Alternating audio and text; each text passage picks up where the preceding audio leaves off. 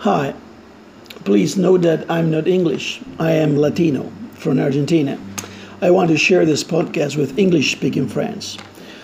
um, Samson was a man who seemed to have gotten his act together. As the previous chapter closed, we saw Samson calling on the Lord in humility. He prayed to the Lord, and God delivered him from death through a great miracle. That story ends with Samson judging Israel for 20 years.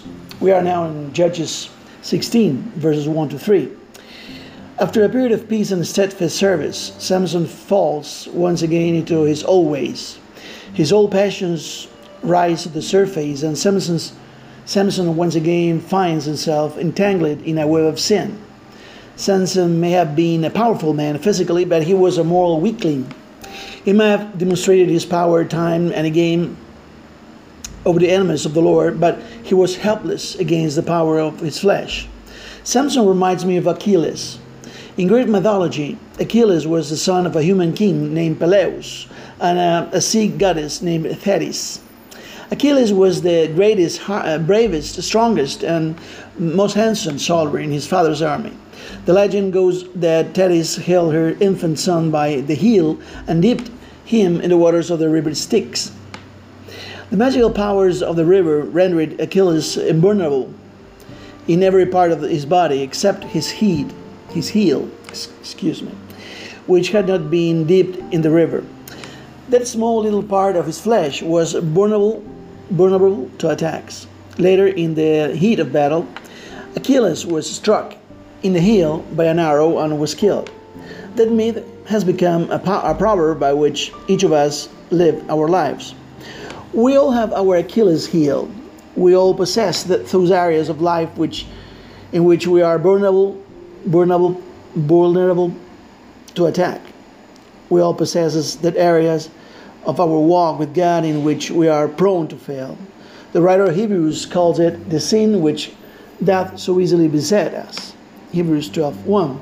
That sin varies from person to person, hmm, but whatever that sin is in your life, it is your Achilles heel. For Samson, his Achilles heel was a woman, an illicit sexual relationship. For others, it might be the quest for money, fame, popularity, position, ambition, or, or power.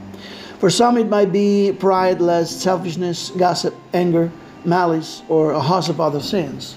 Whatever that besetting sin might be for you, if you are not able to conquer it through the power of the Holy Spirit, it will be your downfall.